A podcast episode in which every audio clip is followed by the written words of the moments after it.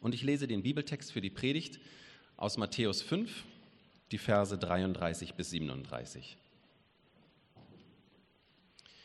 Ihr wisst auch, dass zu den Vorfahren gesagt worden ist, einen Eid darfst du nicht brechen.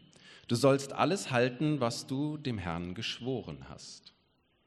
Ich aber sage euch, ihr sollt überhaupt nicht schwören, weder beim Himmel, denn er ist Gottes Thron, noch bei der Erde, denn sie ist der Schemel seiner Füße, noch bei Jerusalem, denn sie ist die Stadt des großen Königs. Nicht einmal mit deinem eigenen Kopf sollst du dich verbürgen, wenn du schwörst. Denn du bist nicht in der Lage, auch nur ein einziges deiner Haare weiß oder schwarz werden zu lassen. Euer Ja sei ein Ja und euer Nein ein Nein. Jedes weitere Wort ist vom Bösen.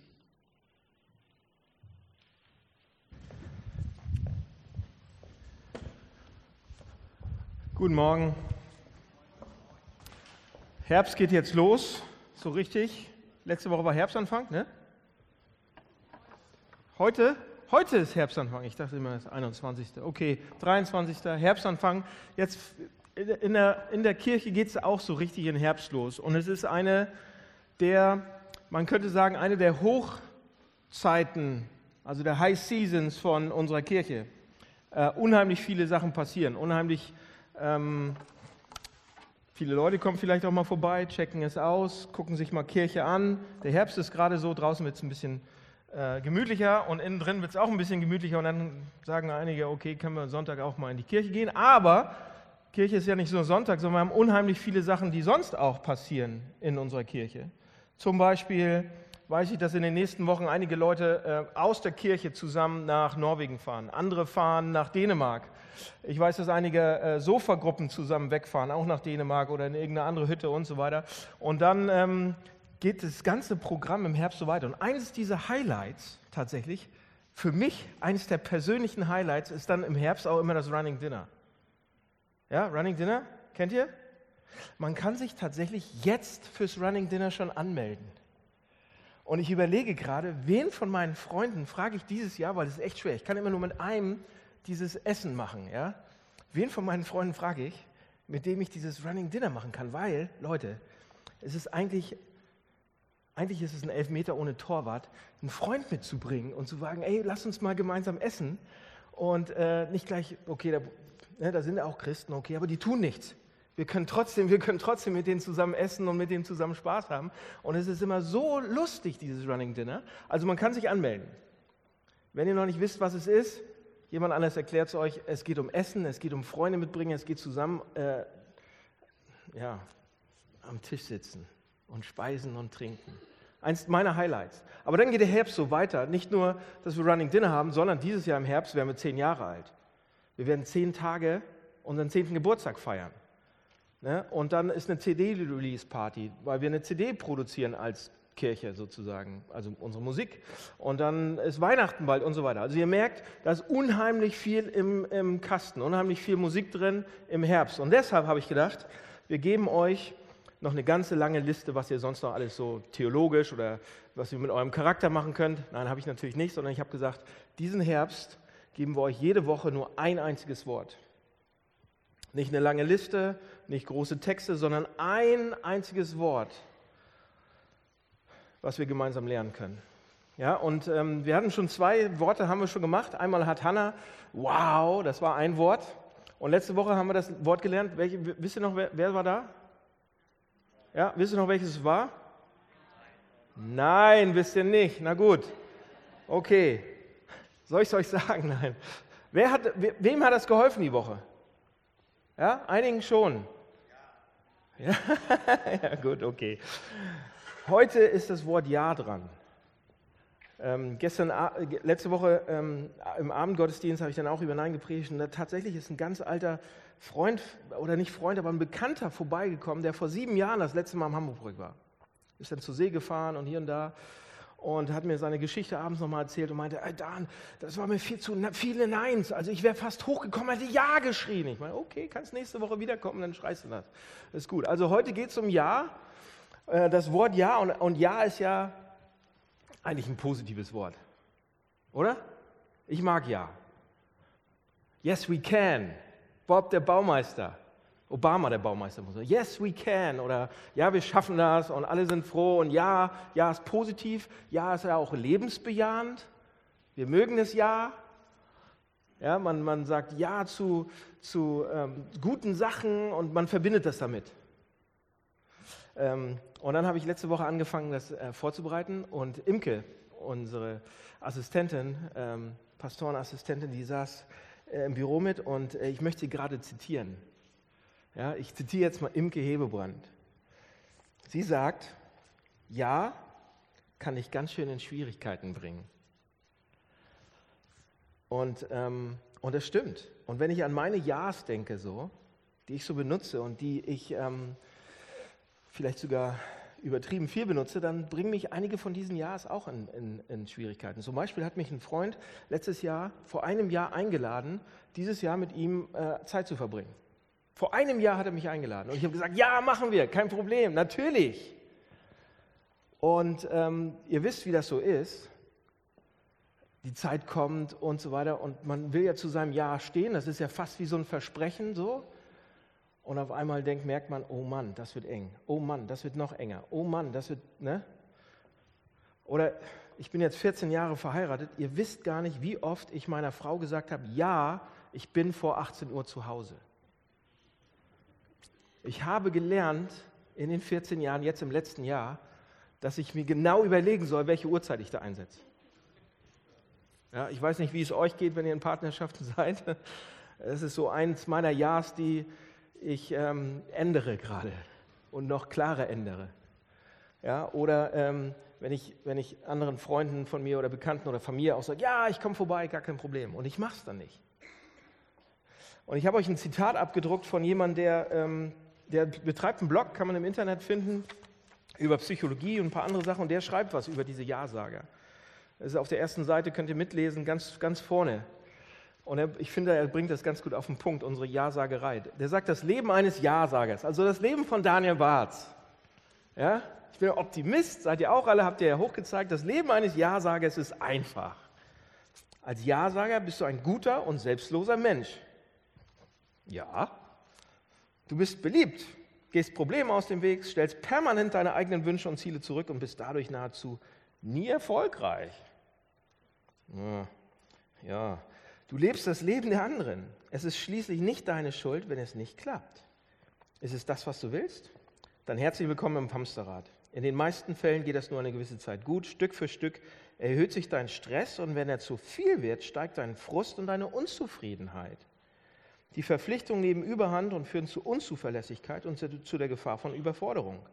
Du lieferst Quantität statt Qualität. Deine Umgebung gewöhnt sich an ein permanentes Ja und du hast immer weniger Zeit für deine eigenen Wünsche und Träume, deine eigenen Hobbys, deine eigene Zeit mit Gott vielleicht auch. Ja. Ja, ich mache das. Und dann mache ich es doch nicht. Äh, ja, ich mache das. Ich will es ja auch machen, aber dann wird es irgendwie zu viel und ich schaffe es nicht in der Qualität oder in dem Maße, wie ich es machen will. Kennt ihr das?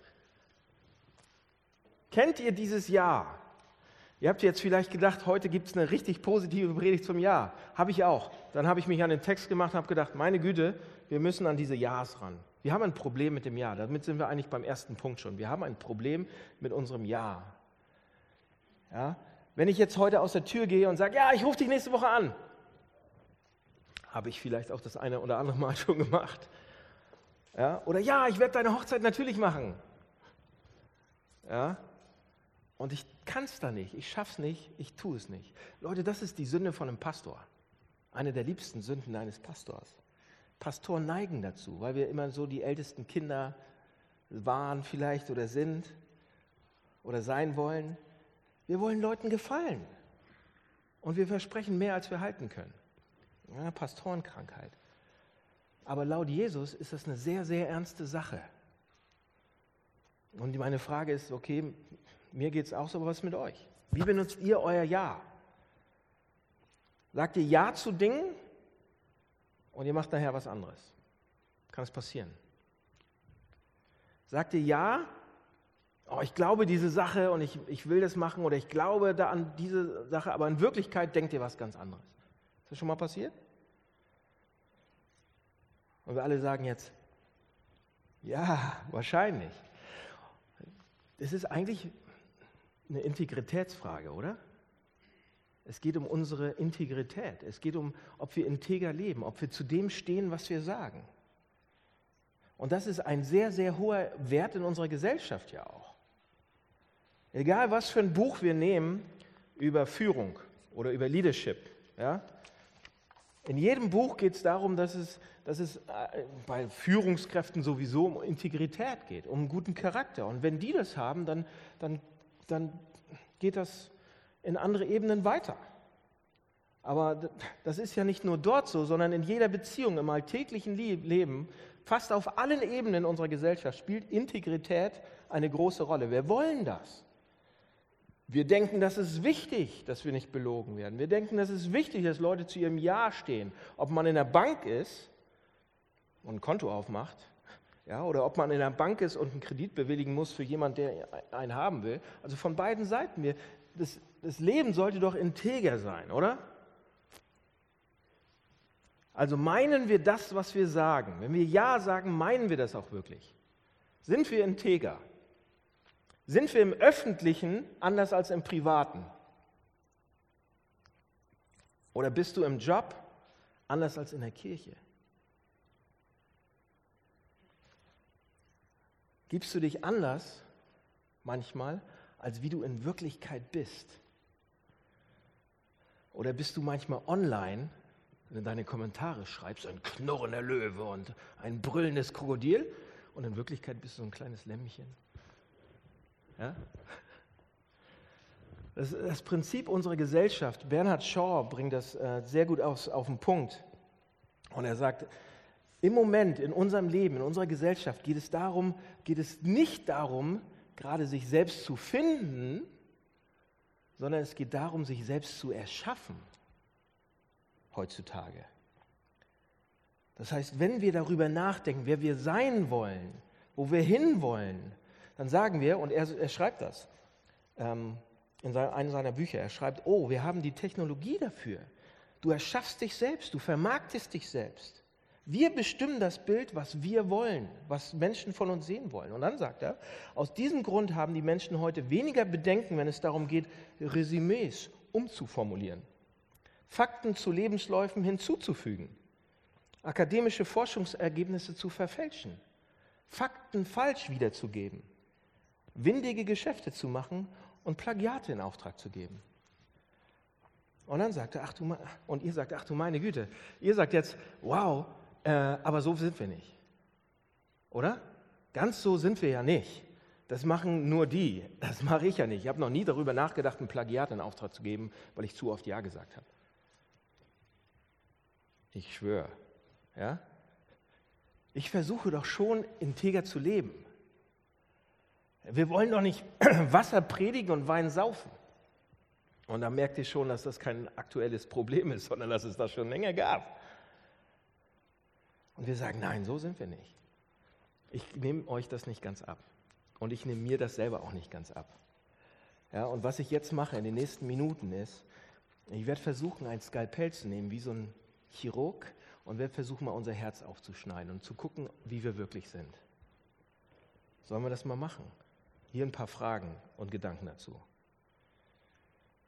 Das erste ist, ich, ich stelle euch einfach Fragen und schneide ein bisschen. Kennt ihr politische Lügen? Habt ihr schon mal politisch gelogen? Aber damit meine ich nicht so die Lügen der Politiker, ja, sondern ich meine zum Beispiel Notlügen oder politische Lügen. Habt ihr schon mal auf eine Frage politisch geantwortet? Ja? Ihr wurdet eingeladen und ihr sagt, ah, ich würde ja gerne kommen, aber ich bin gar nicht in der Stadt. Natürlich seid ihr in der Stadt, aber ihr wollt eigentlich da nicht hingehen. Das ist eine politische Lüge. Oder hier ein anderes Beispiel für eine politische Lüge ist, ihr seid Redakteur oder wir Chefredakteur oder sonst was. Und das ist nur ein Beispiel. Und jemand reicht seinen Aufsatz ein oder seinen, seinen, seinen Artikel und so weiter und ihr sagt, ah, ich glaube, Ihr Aufsatz ist einfach zu anspruchsvoll für unsere Leser. In Wirklichkeit ist er einfach nur schlecht. Ja, also ihr macht eine politische Aussage. Ihr sagt nicht das, was ihr meint. Oder anderes, ja, politische Sachen, politische Aussagen, politische, ne, oder Übertreibung. Und ihr sagt, ja, was hat das jetzt mit Integrität, Integrität zu tun? Denkt mal an unsere Beziehung. Oh, Leute, wir lieben es, in unseren Beziehungen zu übertreiben, oder? Wenn wir in einer Beziehung sind, wenn wir in der Ehe sind, in der Partnerschaft, schaut euch mal an, wie wir manchmal miteinander reden. In unseren Beziehungen. Du sagst immer, das würde ich niemals tun. Schon mal sowas gehört? Schon mal sowas gesagt?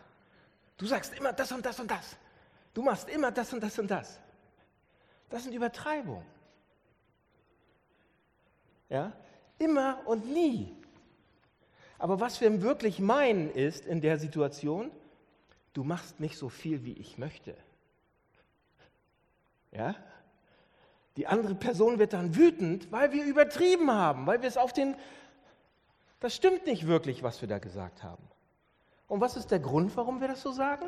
Warum machen wir das? Warum übertreiben wir? Wir versuchen nicht die Wahrheit zu sagen. Wir versuchen nicht das zu sagen, was wir wirklich glauben. Wir versuchen nicht die Wahrheit zu vermitteln. Wir versuchen die andere Person zu besiegen. Ja? Jedes Mal, wenn ich da von der Wahrheit ein bisschen abweiche, verletze ich die Würde der anderen Person. Wir dienen ihr nicht wirklich. Wir schlagen auf sie ein, wir benutzen sie oder wir versuchen sie dazu zu bringen, das zu tun, was ich wirklich will. Du machst das nie. Nie machst du das mit der Zahnpastatube. Nie machst du das mit der Soße so richtig. Und so. Ihr merkt es, ja? Übertreiben. Wir machen das in Beziehungen die ganze Zeit.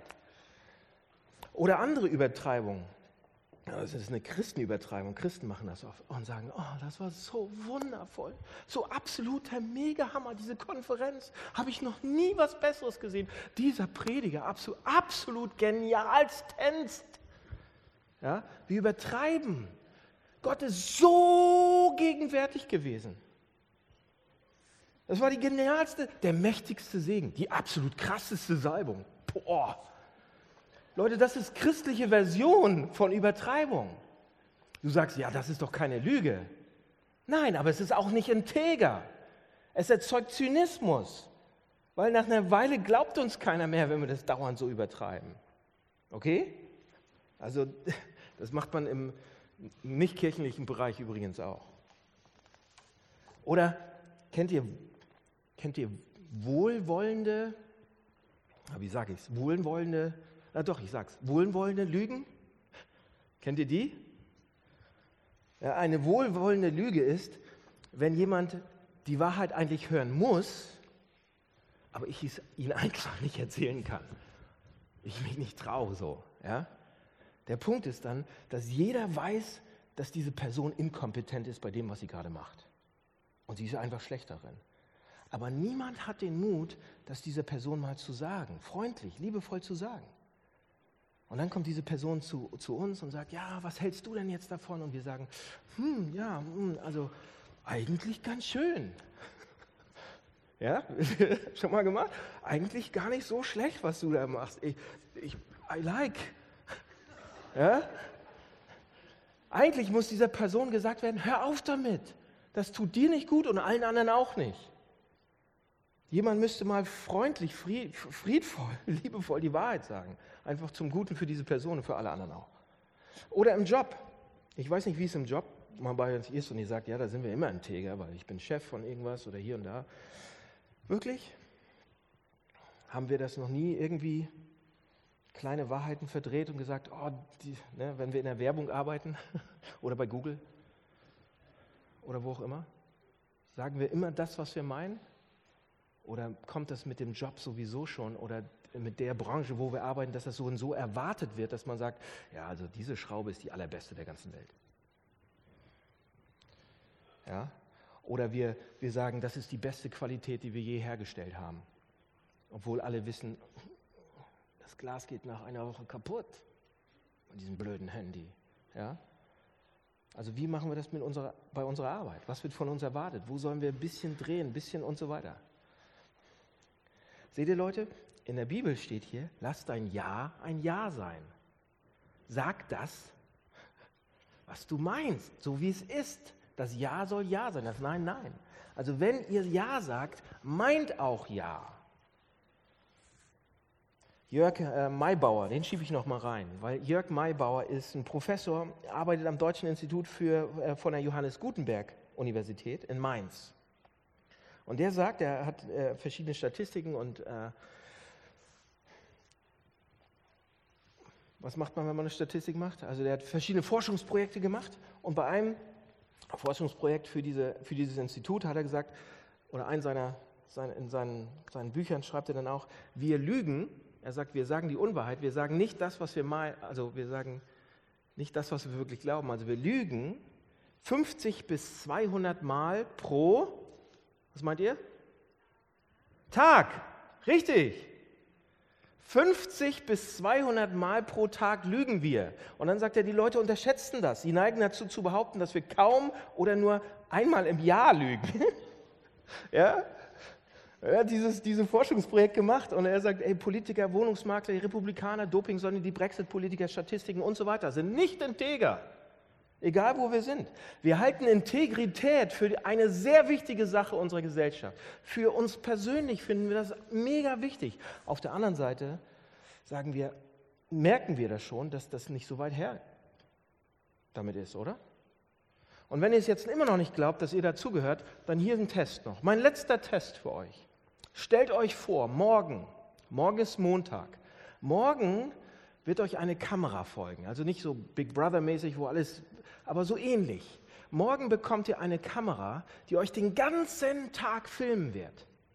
Jede Aussage, jedes Verhalten, was ihr macht, alles wird beobachtet. Jedes Wort, jeder Tonfall, jede Erwähnung, jede Konnotation, alles, was gesagt wird oder gemacht wird, wird aufgezeichnet. Okay, habt ihr es? Und dann, einen Tag später, am Dienstag, wird diese Aufzeichnung über, über, übers Fernsehen verbreitet, über Social Media verbreitet und so weiter. 20 Millionen, noch mehr Leute werden das sehen. Hier ist meine Frage.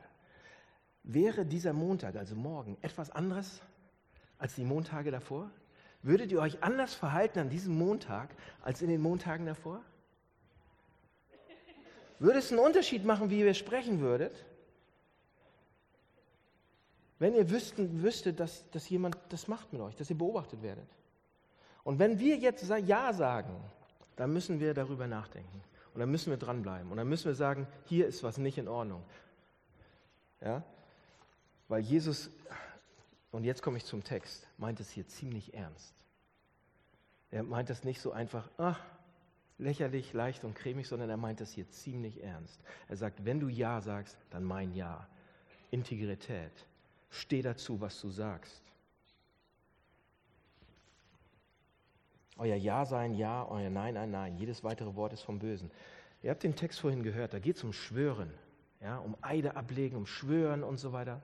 Und ähm, zuallererst, wenn wir den Text mal lesen, da geht ja los, ihr wisst auch, dass zu, zu, den Vorfahren gesagt worden ist, euer Eid darfst du nicht brechen, so sollst du auch halten, was du dem Herrn geschworen hast. Erster Vers.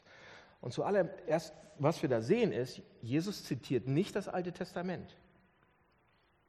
Ja, er sagt, ihr wisst auch, dass zu den Vorfahren gesagt wurde. Wenn er das Alte Testament zitiert, dann äh, sagt er es immer anders. Dann sagt er, es steht geschrieben oder wie. Ne? Ihr wisst, dass geschrieben steht. Hier sagt er das nicht. Erster erstaunlicher äh, Fund, den wir so machen hier.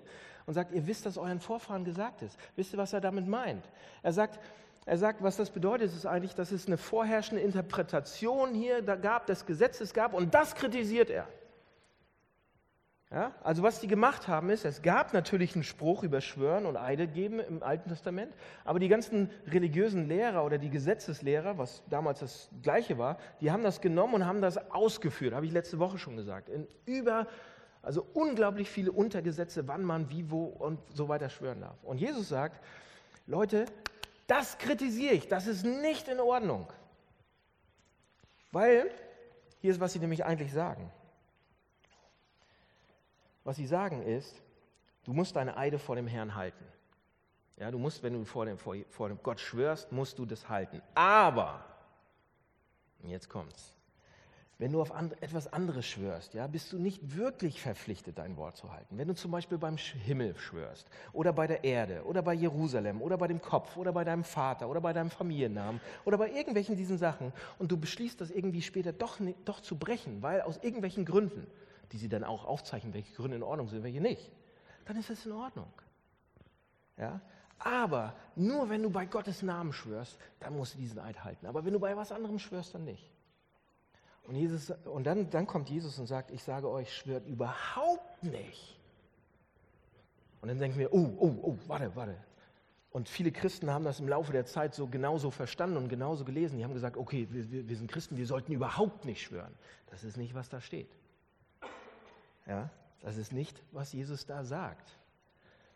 Jesus sagt, so sollt ihr überhaupt nicht schwören. Wisst ihr, warum das so ist? Wenn Jesus gesagt hätte, du sollst überhaupt nicht schwören, das kann er nicht gemeint haben, weil Jesus selbst schwört. Zum Beispiel bei Matthäus 26. Er ist vom hohen Priester während seinem Prozess und er sagt erstmal gar nichts. Und dann, und, dann, und dann sagt der hohe Priester: Ich beschwöre dich durch deinen Eid. Du musst jetzt, ein, bist, bist du der lebendige Gott, der, der, bist du der Christus? fragt der hohe Priester ihn. Und erst in diesem Moment antwortet Jesus ihm. Also erst als er selbst unter Eid steht, erst als er selbst schwört. Jesus ist nicht gewillt, irgendwas zu sagen, bis er nicht unter Eid gestellt wurde an dieser Stelle. Und dann spricht er. Oder in Galater 1, in 1. Korinther 1, schwört Paulus. Er sagt, bei dem lebendigen Gott sage ich euch. Ja? Die ganze Bibel ist voll von Bündnissen und Schwüren und öffentlichen Versprechen und Eiden und so weiter. So, also was meint Jesus hier, wenn er sagt, ihr sollt überhaupt nicht schwören sozusagen? Also er kann nicht meinen, dass wir gar keine, gar keine Eide ablegen sollen. Eigentlich, was, das, was er meint, ist eigentlich fast das Gegenteil. Er sagt, wenn ihr denkt, dass es verschiedene Ebenen für Wahrheit gibt und ihr das trennt, dann liegt ihr falsch. Ja? Wenn ihr denkt, ich muss ehrlich sein an dieser Stelle, in verschiedenen Situationen, da kann ich Ja sagen ja, und dann mich nicht dran halten, aber nicht in anderen Situationen, Freunde, dann habt ihr mich falsch verstanden. Und dann versteht ihr Gott auch ziemlich falsch. Ja? Wenn ihr denkt, ich muss nur ehrlich sein, wenn ich wirklich Gottes Namen benutze und er zuguckt, da muss ich ehrlich sein. Sonst nicht. Und dann sagt Jesus, habt ihr nicht verstanden, dass Gott überall ist und die ganze Zeit zuguckt? Er ist schlimmer als diese Kamera am Montag. Was Jesus hier sagt ist, jedes Ja, jedes Nein muss genauso wahr sein, wie als wenn du auf einen ganzen Stapeln von Bibel vor Live-TV schwörst. So sieht Gott das. Da kannst du an Gott nicht vorbeikommen. Wenn du Ja sagst, dann ist das bei Gott, als wenn du auf alle Bibeln der Welt schwörst. Dein Ja sei ein Ja, dein Nein ein Nein. So ernst nimmt er das. Nicht so ein bisschen Ja sagen, Nein sagen. Also das ist echt, das, das kommt aus dem Text raus. Und Gott ist die ganze Zeit auch da. Der ist ja nicht, macht mal kurz Pause, sondern er ist die ganze Zeit da. 24 Stunden. Die ganze Woche, das ganze Jahr. Wir können nicht vor ihm wegkommen. Ich habe nicht mal eine Pause, wo ich einfach mal sagen kann, na und? Nein, er ist da, er ist, er ist hier in der Stadt. Ja? Er ist überall, er ist auf dieser Erde. Das Angesicht Gottes guckt uns an sozusagen bei den Sachen, die wir sagen. Und dann sagt Jesus, und Leute, Gott ist wichtiger als diese 20 Millionen Leute, die euch vielleicht angucken würden, wenn euch eine Kamera verfolgt. Gottes, Anse Gottes, Gottes Sicht auf euch, Gottes Blick auf euch ist wichtiger als alles andere. Jedes Ja ist ein Ja, jedes Nein ein Nein. Das ist der Anspruch. So. Und jetzt viel Spaß. Geht nach Hause, versucht's mal. Wollt ihr? Ah nee, warte. Ihr habt es ja letzte Woche auch nicht geschafft. Ich auch nicht. Also was machen wir jetzt damit? Ihr sagt, ach du meine Güte, Jesus meint es echt ernst. Und ich sage euch, ja, er meint es wirklich ernst. Aber es gibt im, im Text einen Hinweis drauf. Ah, es gibt im Text einen Hinweis darauf, an einer Stelle wird uns weitergeholfen. Ja, und wir wollen ja lernen, wir wollen ja, ja, ja sagen, lernen vernünftig. Und diese Stelle hilft uns, den Grund zu sehen, warum wir es machen, aber es zeigt uns auch eine Lösung auf. Okay? An, an, wenn wir diese Übersetzung lesen, die ich euch abdrucken lassen habe, und eigentlich alle Übersetzungen auch, die, die sagen das ähnlich, da, da steht dann, also Martin Luther zum Beispiel oder wie auch immer, die sind nicht die, ich sag mal, die könnten noch akkurater sein in der Übersetzung. Die sagen nämlich, du hast gehört, dass gesagt ist, breche nicht deinen Eid, sondern halte den Eid oder halte deinen Schwur. Breche den Schwur nicht, halte ihn, den du vom Herrn abgegeben hast und so weiter. Und jetzt wird es interessant, weil dieses griechische Wort halten, ja, halte den Schwur, dieses griechische Wort, was da eigentlich steht, bedeutet zahl den Schwur. Halten im Griechischen bedeutet eigentlich zahlen, das Wort, was da ist. Bezahl deinen Schwur, bezahl deinen Eid, bezahl dein Ja. Ist das nicht komisch? Das ist doch ein komisches Wort an der Stelle, oder? Bezahl dein Ja?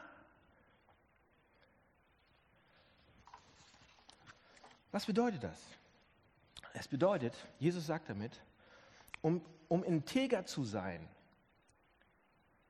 gibt es Kosten. Das wird kosten. Ja zu sagen und das zu meinen, wird oft kosten. Und wir sollten bereit sein, dann einen Preis zu bezahlen. Nicht immer, nicht immer, aber oft. Und nicht immer, aber oft liegt der Grund, warum wir nicht integer sind, weil wir das merken und weil wir, weil wir merken, wenn ich die Wahrheit jetzt sagen würde, dann muss ich einen Preis bezahlen. Wenn ich zu meinem Ja stehe, dann wird es zwar was kosten. Ja? Zum Beispiel, wir wollen ja Menschen gefallen. Wir sind nette Menschen und wir wollen Menschen grundsätzlich gefallen. Wir wollen nicht als Gangster dastehen oder Bösewichte. Ja, wir wollen, dass Menschen uns denken von uns, dass wir nett sind.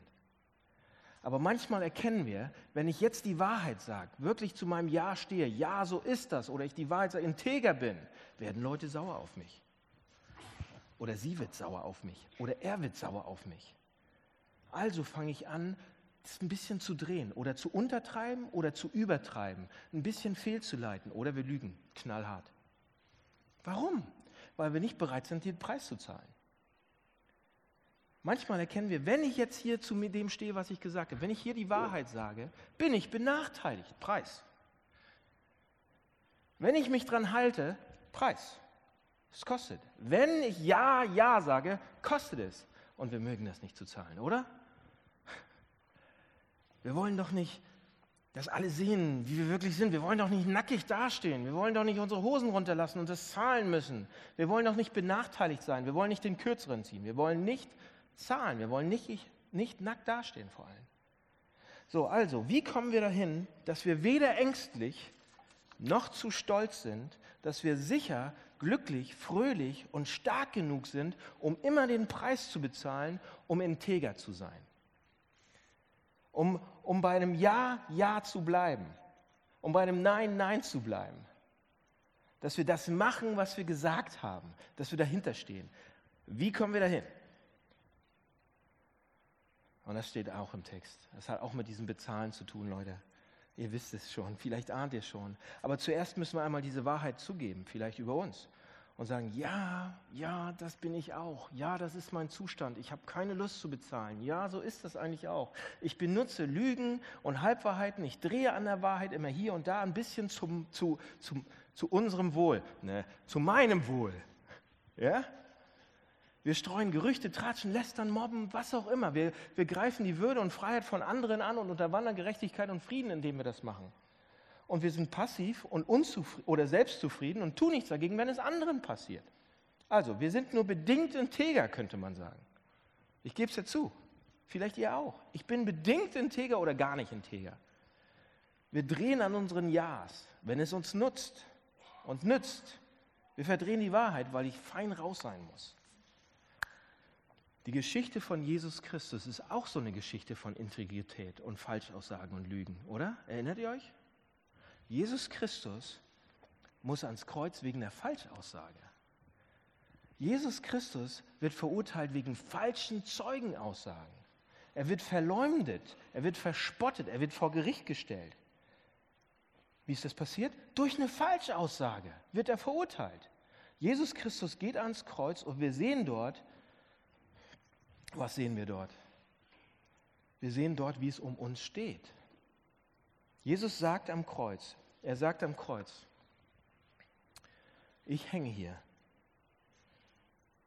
weil ihr einander belügt, übereinander spottet, euch gegenseitig kaputt macht. Ihr wühlt im Dreck der anderen und spült euch zu Richtern auf.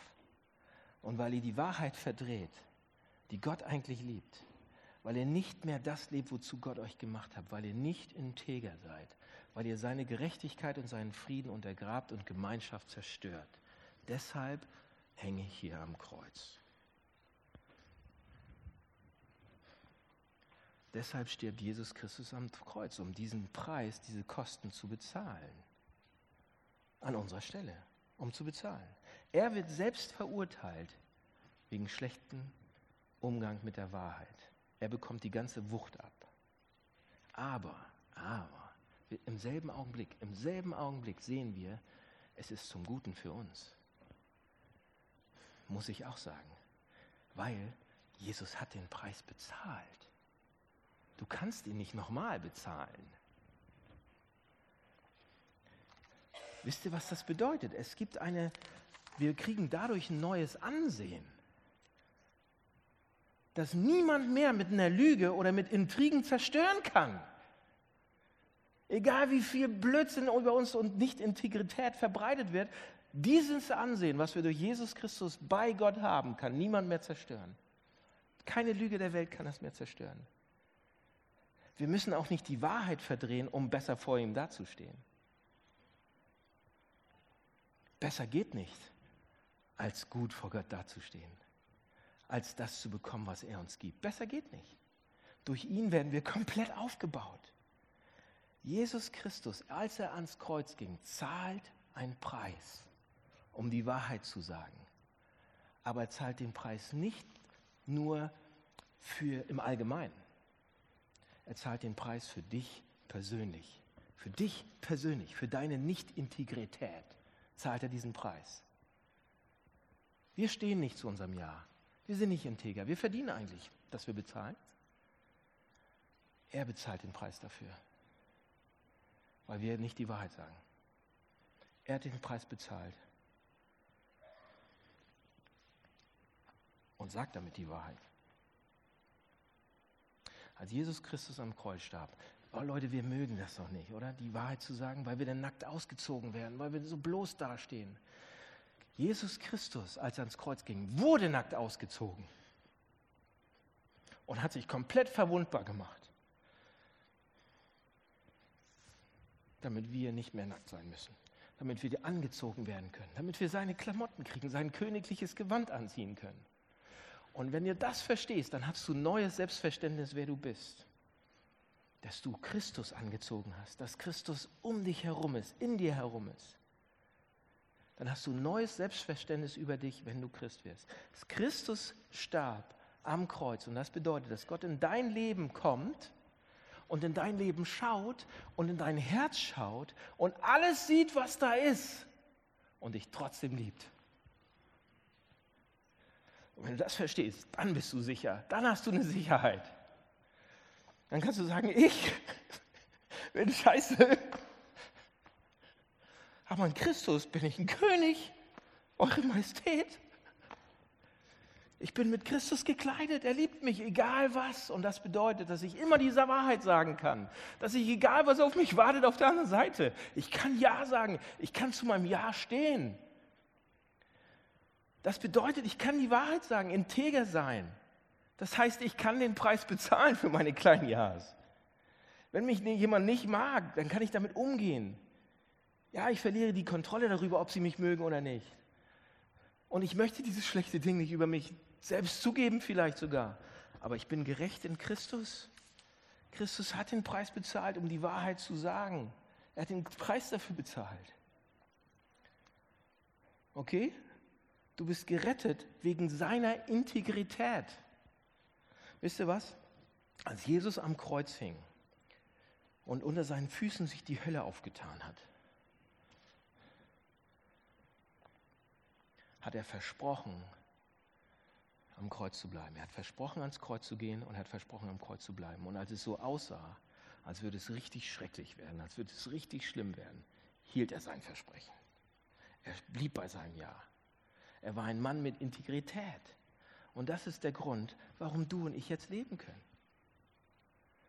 Und wenn du das siehst, wie er das für dich tut, kannst du Integrität haben. Guckt auf den Herrn. Guckt auf den Herrn Jesus. Letzter Punkt. Jetzt eine kleine Anwendung zum Schluss. Was machen wir jetzt damit, mit unseren Ja's? Ich würde euch einen Vorschlag machen. Bitte nehmt euer Ja, überlegt euch, wozu ihr überall Ja gesagt habt und erneuert es heute. Und die Ja's, die ihr zurücknehmen müsst, nehmt sie heute zurück. Aber die Ja's, zu denen ihr Ja sagen wollt, erneuert sie jetzt, heute, beim Abendmahl gleich. Okay? Zu was könnt ihr überall Ja sagen? Ihr könnt zu Gott Ja sagen. Habt ihr mal zu Jesus Ja gesagt? Irgendwann? Entschuldigung. Habt ihr mal zu Jesus Ja gesagt? Ja. Hans-Peter, danke. Ja, dann sagt Ja zu ihm wieder, heute beim Abendmahl. Ja, ich, und ich möchte dazu stehen. Habt ihr mal zur Kirche Ja gesagt und ihr wisst nicht mehr genau, ob ihr das gut findet oder nicht? Habt ihr mal Ja gesagt, nicht nur, oh, Jesus ist für mich gestorben, wisst ihr, was das bedeutet? Dann sagt ihr auch Ja, dass ihr zur Familie dazu gehört. Sagt wieder Ja dazu. Seht ihr, ich habe eine Menge Freunde, die sagen, ah, ich bin Christ und ich möchte auch Christ sein, aber ich kann Gott gerade nicht spüren. Ja, ich bin Christ, ich lebe als Christ, ich habe irgendwann mal Ja gesagt, aber im Moment kann ich Gott nicht spüren. Es, scheint so weit weg zu sein. Ich, ich merke ihn einfach nicht. Soll ich euch einen kleinen Tipp geben, was ihr dagegen tun könnt? Hier ist mein kleiner Tipp. Wer mag jemand beim Arbeiten zugucken? Ja, also wenn man jemand zuguckt, so ein Chirurgen, der so mit den besten Skills und so echt seine Arbeit macht, das macht Spaß zuzugucken. Oder ein Handwerker, wenn man sieht, wie der, also ein richtig guter Handwerker, und man guckt zu und denkt, boah, wie kann der den Bagger fahren? Ihr seht manchmal, ne, wenn so kleine Jungs an Baustellen stehen oder ähm, wenn man einen Blumenstrauß so richtig bei einer Floristin, wenn der fertig gemacht wird, und das, das könnte ich nie. Könnte ich nie so einen Blumenstrauß machen. Ja? Und ihr seht das, wenn so richtig Leute Skills haben und arbeiten. Und wir stehen oft daneben und denken, ach, ist das schön. Wenn ihr Christen seid oder ihr sagt Christen und ihr sagt, ja, ich bin manchmal in der Kirche und manchmal nicht, aber ich kann Gott nicht spüren, dann seid ihr so eine Beobachter am, am Rand oftmals. Und ihr sagt, ja, ich sehe Gott irgendwie und ich höre auch Gott, aber so richtig spüre ich nicht. Wisst ihr, wo Gott ist? Gott ist dabei am Arbeiten. Gott arbeitet in dieser Welt. Gott, Gott möchte, dass ihr mitarbeitet mit ihm. Und das ist ein guter Ansatz, hier in der Kirche mal mitzuarbeiten und Sachen mitzunehmen und, und zu sagen, okay, ich kann hier Einleitung machen oder ich kann was auch immer. Denkt euch was aus. Ihr seid kreativ. Aber wenn ihr nur daneben steht und sagt, ja, wo ist denn Gott? Ich kann ihn nicht. Gott arbeitet. Fangt an mitzuarbeiten. Sagt Ja dazu. Herzlich gerne. Ich habe mal Ja dazu gesagt, wieso nicht nochmal?